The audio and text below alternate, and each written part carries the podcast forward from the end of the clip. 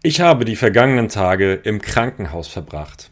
Der Grund? Eine schmerzhafte Rückenverletzung. Ich kann dir sagen, es war nicht schön, aber zumindest hat mich diese unschöne Erfahrung zum Schreiben einer Kurzgeschichte inspiriert, die ich dir heute vorlesen werde.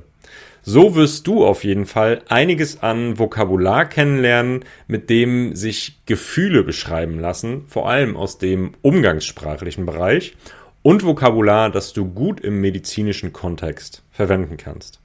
Außerdem habe ich zu Beginn noch eine sehr wichtige Ankündigung für dich. Bleib also dran. Herzlich willkommen bei Deutsches Geplapper. Ich bin Fleming, Deutschcoach von Natural Fluent German. Dieser Podcast ist für dich, wenn du dein Hörverstehen verbessern, deinen Wortschatz erweitern, das echte Alltagsdeutsch kennenlernen und mehr über Deutschland erfahren möchtest. Die Transkripte zum Mitlesen findest du unter www.naturalfluentgerman.com.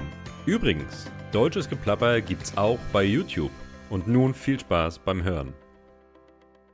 Moin, liebe Deutschlernerin, moin, lieber Deutschlerner. Schön, dass du wieder dabei bist, hier bei Deutsches Geplapper. Und ich habe ja gerade in der Einleitung schon gesagt, ich komme quasi gerade frisch aus dem Krankenhaus. Heute wurde ich entlassen und ja, die letzten, die vergangenen Tage waren nicht so richtig schön. Ich habe wirklich krasse Schmerzen gehabt, muss ich sagen. Und ich bin jetzt einfach umso glücklicher wieder einigermaßen schmerzfrei zu sein. Immer noch so ein bisschen mit Hilfe von Schmerztabletten.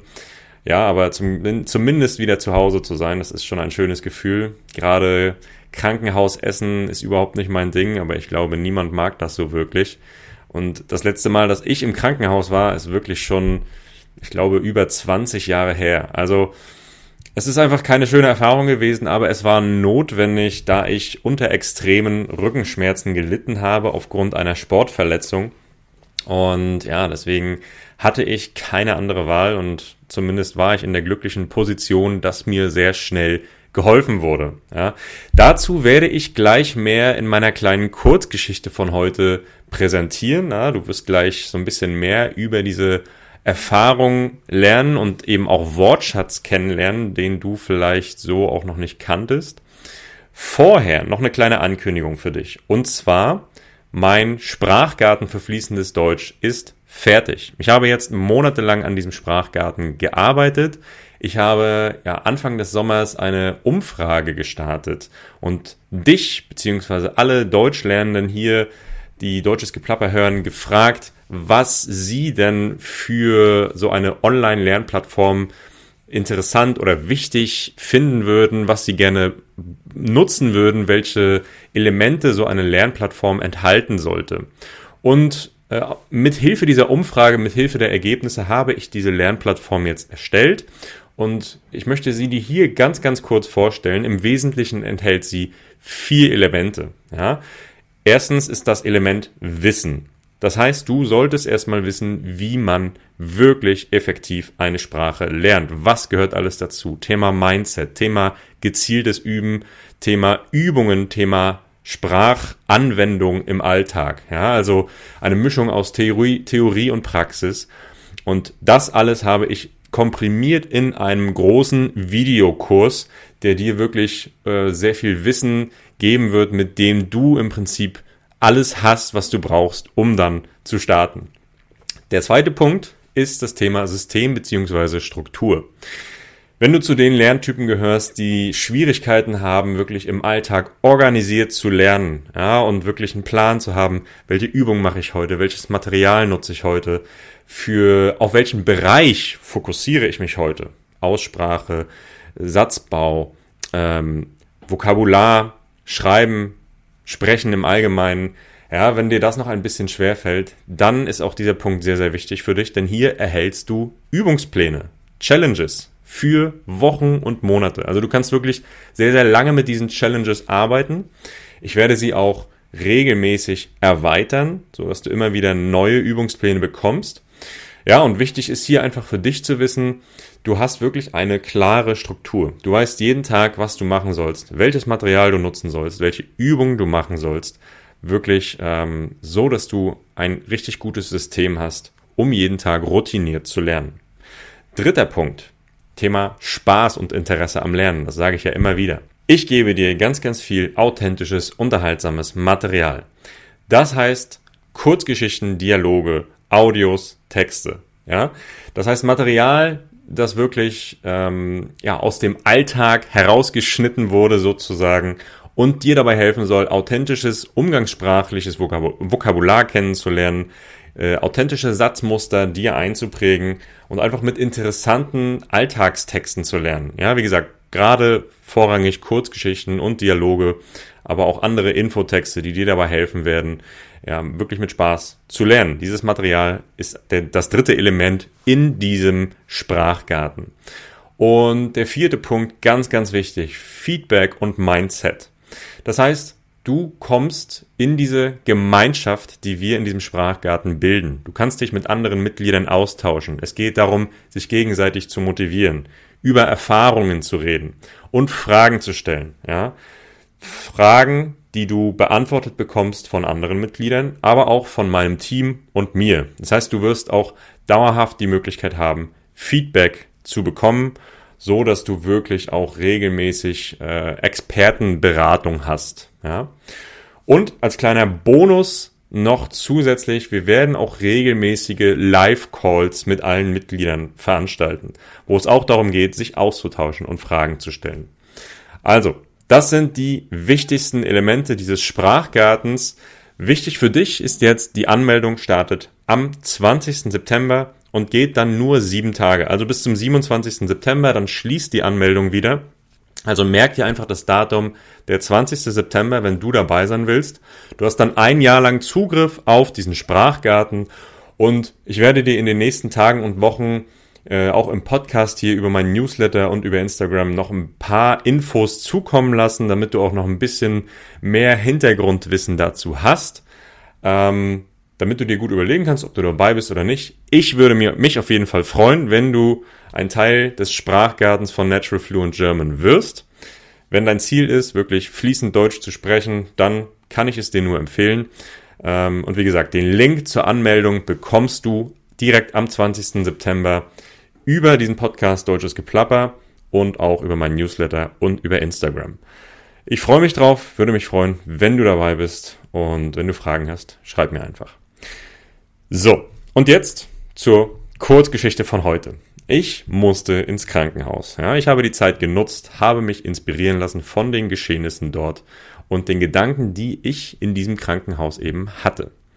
Ich lese diese Geschichte heute aus der Ich-Perspektive. Und ich empfehle dir wirklich auch wieder das Transkript zu nutzen, das du gratis auf meiner Website äh, zur Verfügung gestellt bekommst, gratis nutzen kannst. Es ist wirklich ganz, ganz wichtig, wirklich das volle Inhaltsverständnis zu erreichen, mitzulesen und nicht nur zu hören. Das wird dir helfen, wirklich dein Vokabular effektiver zu erweitern. Also, los geht's. Ich wünsche dir ganz viel Spaß. Her mit der verdammten Diagnose. Am frühen Montagmorgen steht plötzlich dieser Mann in weißem Kittel vor mir, redet auf mich ein, fragt mich Dinge. Völlig verdattert versuche ich mich aufzurichten und reibe mir den Schlaf aus den Augen. Urplötzlich spüre ich wieder dieses Stechen in meinem Rücken und beginne mich zu erinnern. An die vergangenen Tage. Höllische Schmerzen, gefolgt von Phasen der Benommenheit, infolge mehrerer Cocktails aus flüssigen und festen Schmerzmitteln. Ich liege im Bett der orthopädischen Notfallklinik in Rostock. Es riecht nach Desinfektionsmittel, Mullbinden und Kunststoff. Gegenüber und rechts von mir liegen meine beiden Zimmergenossen. Auch sie sind durch den nächtlichen Überfall des Mannes in Weiß wach geworden, und ich glaube, von einem der beiden ein leises, schmerzerfülltes Stöhnen zu vernehmen, während er sich von einer Seite auf die andere dreht, fast schon ein Wimmern. Dann spricht erneut der Arzt zu mir. Wie fühlen Sie sich heute? Haben die Schmerzmittel gewirkt? Ähm, ja, ein wenig stammele ich, ohne mir meiner Aussage wirklich sicher zu sein. Noch immer kann ich nicht klar denken. Die Nacht war unruhig, der Schlaf bescheiden. Mein geschundener Rücken ließ mir nur wenige angenehme Liegepositionen zur Auswahl. Und einer meiner Zimmerkollegen schien während der Nacht einen ganzen Wald niedersägen zu wollen, zumindest dem Klang nach zu urteilen, der aus seiner schlafenden Nase donnerte. Ich vernehme ein paar weitere Sätze des Arztes, die ich noch immer nicht ganz einordnen kann, bevor er unser Zimmer wieder verlässt, so unvermittelt, wie er gekommen war. Dann schaue ich auf mein Handy. 5.24 Uhr. Was zur Hölle? Vor 7 Uhr sollten wir nicht geweckt werden, hieß es gestern Abend. Ein Irrtum? Ein Spaß? Oder viel wahrscheinlicher eine medizinische Notwendigkeit, weil sich Nacht- und Frühschicht abwechseln und die Übergabe ordnungsgemäß erfolgen soll. Aber in diesem Moment habe ich keinen Nerv für rationale Erklärungen. Ich rutsche in meinem Bett hin und her, bis ich eine Position gefunden habe, in der sich der Schmerz auf ein Minimum reduzieren lässt und falle nach gut 20 Minuten in einen leichten Schlaf. Rückblende. Es ist Sonntagnachmittag.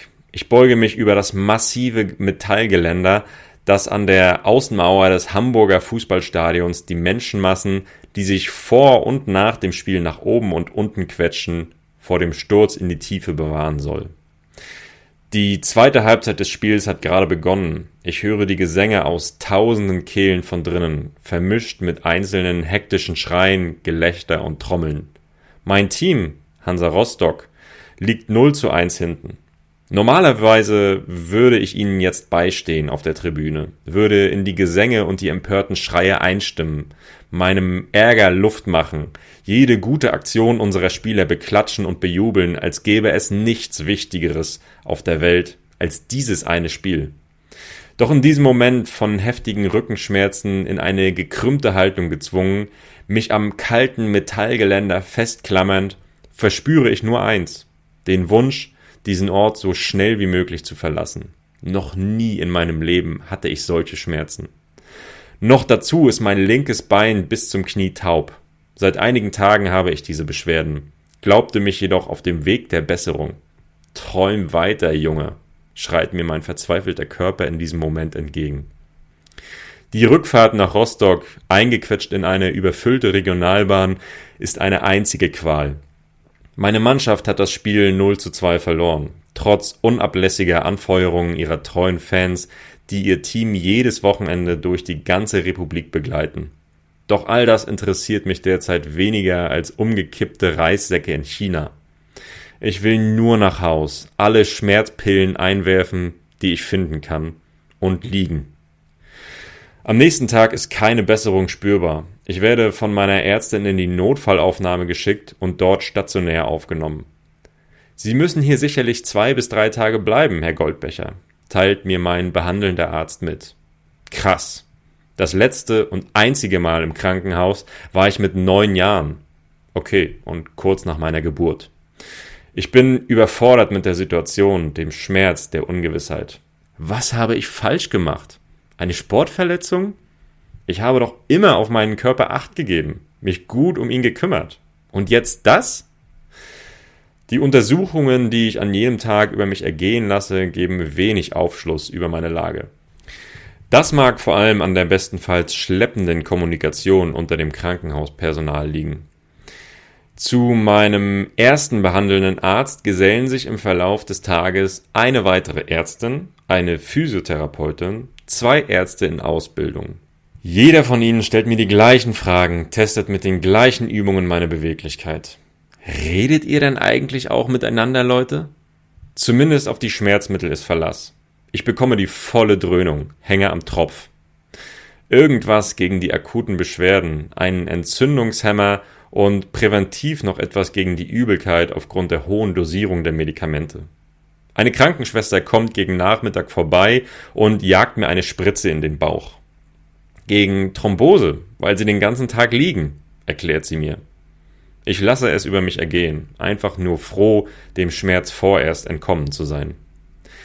Wenig später erscheint die nächste Schwester, eine junge Frau ostasiatischer Herkunft, und kümmert sich um Franz, meinen älteren Zimmergenossen rechts von mir. Er leidet eindeutig mehr als ich, kennt die Klinik bereits in- und auswendig. Multiple Sklerose. Als er seine Geschichte erzählt, höre ich schlagartig auf, mich selbst zu bemitleiden und fühle stattdessen seinen Schmerz. Als er die junge Krankenschwester bittet, ihm beim Toilettengang zu helfen, wird's kompliziert. Alleine ist er machtlos. Doch sie versteht ihn nicht und wiederholt nur ein paar Mal das Wort Toilette, während sie unsicher lächelt und mit dem Finger auf die Tür deutet, hinter der sich die erlösende Schüssel verbirgt. Dann verschwindet sie und lässt Franz allein auf der Bettkante zurück. 20 Minuten später ist immer noch nichts passiert. Das hat sie wohl nicht so ganz verstanden, oder? Meine Frage ist rhetorischer Natur. Franz winkt nur resigniert ab und schüttelt den Kopf. Nee, aber langsam wird's echt ernst bei mir.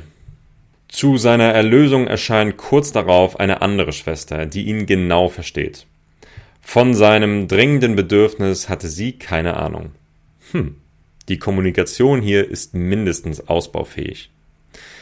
Etwa 24 Stunden später steht erneut ein Mann in weißem Kittel vor mir. Er hält ein buntes Modell einer Wirbelsäule in der Hand und erklärt mir ausführlich, was die Röntgenaufnahme ergeben hat und was das für mich bedeutet. Generell sieht alles ganz gut aus. Wir haben eine minimale Verschiebung des untersten Lendenwirbels festgestellt, wodurch der Druck auf die Hüfte ein wenig stärker ist als normalerweise. Das ist wohl der Auslöser für ihre Schmerzen. Mit einer guten Physiotherapie sollte das in einigen Wochen vorbei sein. Ich stelle noch einige Verständnisfragen, will mehr über die Ursachen erfahren. Das Gefühl der Verwundbarkeit, das sich in den vergangenen Tagen in mir breit gemacht hat, will mich noch nicht verlassen. Vielleicht wird es bleiben. Vielleicht werde ich meine Lehren aus dieser Erfahrung ziehen, noch mehr auf meinen Körper acht geben als sowieso schon.